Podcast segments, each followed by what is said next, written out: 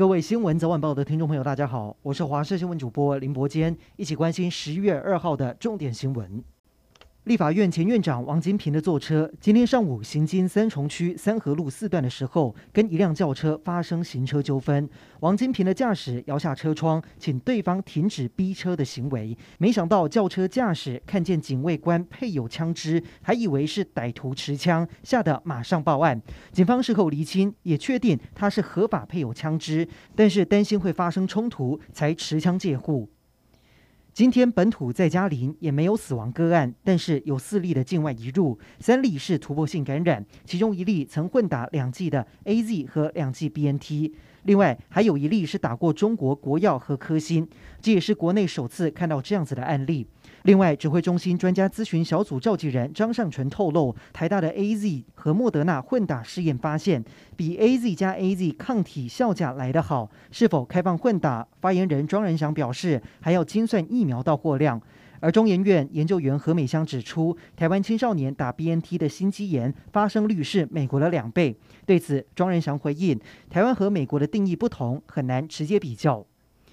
指挥中心预告将开放混打 AZ 和 BNT，这让许多民众感到困惑：究竟要从一而终打同个品牌，还是要选择混打？专家建议两剂尽量不要混打，避免风险。而有医师提出，第一剂打 AZ 的人，第二剂继续打 AZ，会比混打其他品牌保护效果来得高。但是如果你第一剂就出现血栓或是心肌炎等严重不良反应，第二剂千万不要硬打，别跟健康开玩笑。美国辉瑞针对五到十一岁儿童研发的疫苗已经通过美国 FDA 紧急授权，现在就等疾管中心 CDC 这几天拍板同意，就能够为全美两千八百多万名的儿童接种疫苗。而美国白宫也透露，一千五百万剂的辉瑞儿童疫苗正在配送到全美各地，预计下个星期就能够全面开打。有家长和小朋友非常期待，但是也有家长坚决反对让孩子接种疫苗。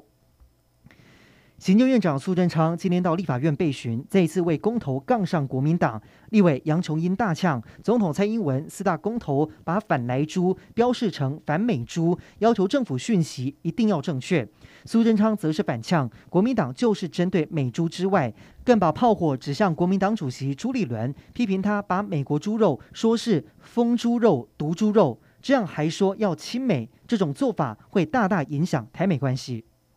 北部湿冷天气将在周五会稍微回暖，周末北部迎风面多雨，下星期一开始有一波接近冷气团等级的冷空气南下，会夹带水汽，中部以北会是湿冷的天气，而冷空气的威力将一路影响到下周三。提醒听众朋友出门记得要携带雨伞，同时要注意保暖。